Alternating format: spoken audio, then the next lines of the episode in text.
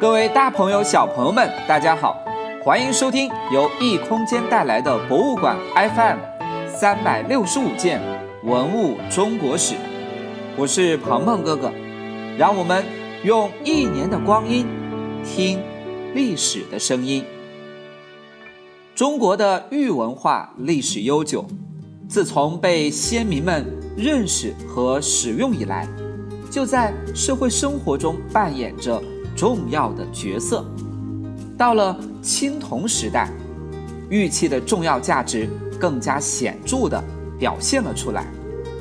这时的玉器不仅是权贵阶层们身份地位的象征，同时也被先民们赋予了更多丰富的宗教意义，在众多祭祀场合发挥着作用。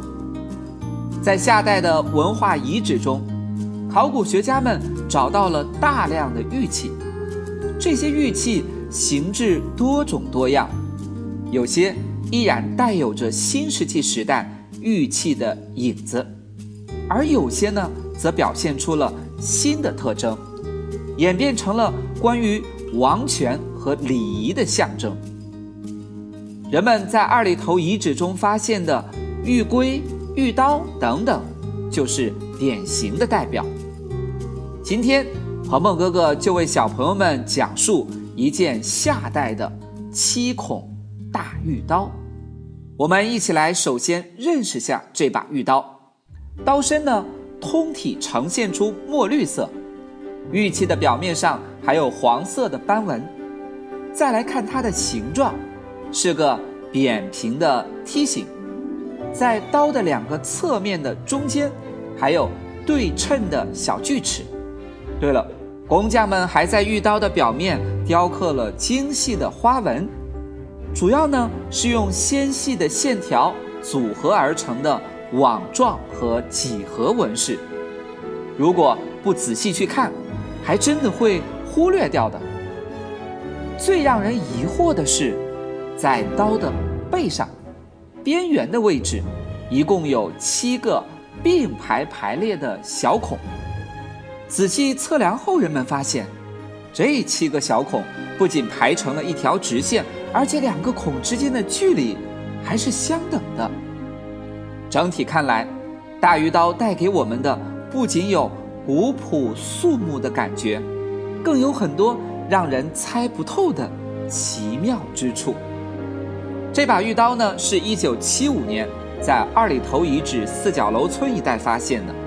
出土时还发现了很多其他的玉器，如果加上在遗址区域内发现的玉器的话，那二里头遗址里面共出土各类玉器上千件，其中多孔玉刀是非常引人注目的。当然了，并不是只有七孔，孔的数量呢从三孔到七孔不等。当时的先民。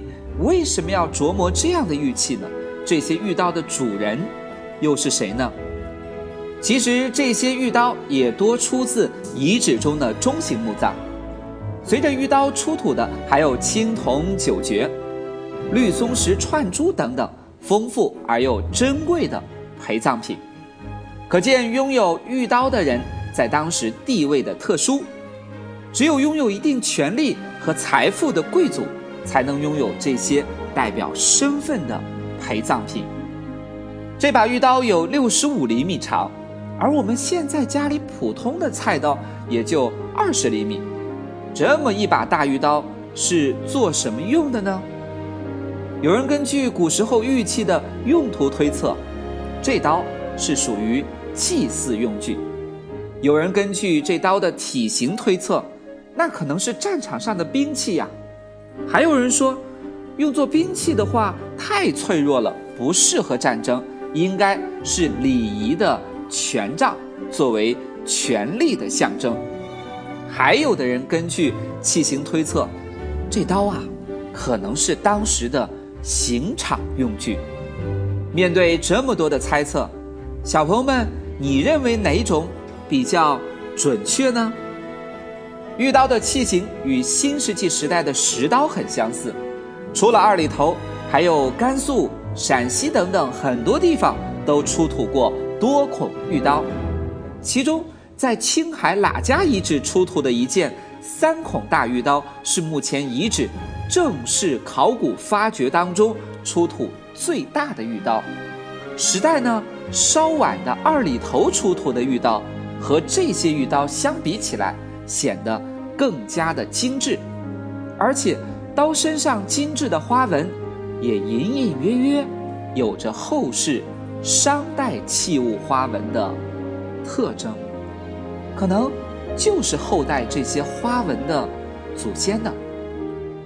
伴随着玉刀出土的，还有玉戈、玉钺，这些玉器的器型具备了兵器或者是其他工具的样子，却因为它们的材质，让他们成为了具有宗教意义的礼器。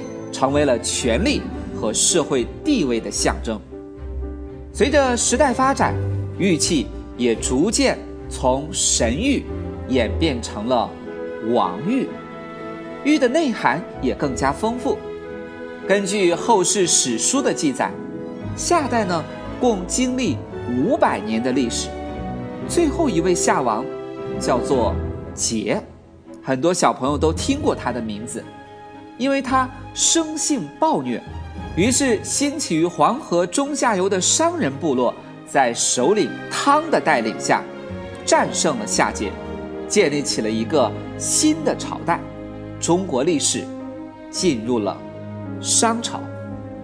明天的节目里，我们开始走进商代。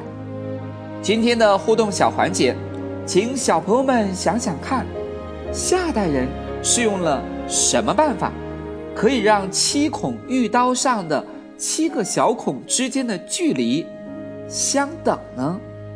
把你的答案在异空间微信公众账号下留言，告诉鹏鹏哥哥吧。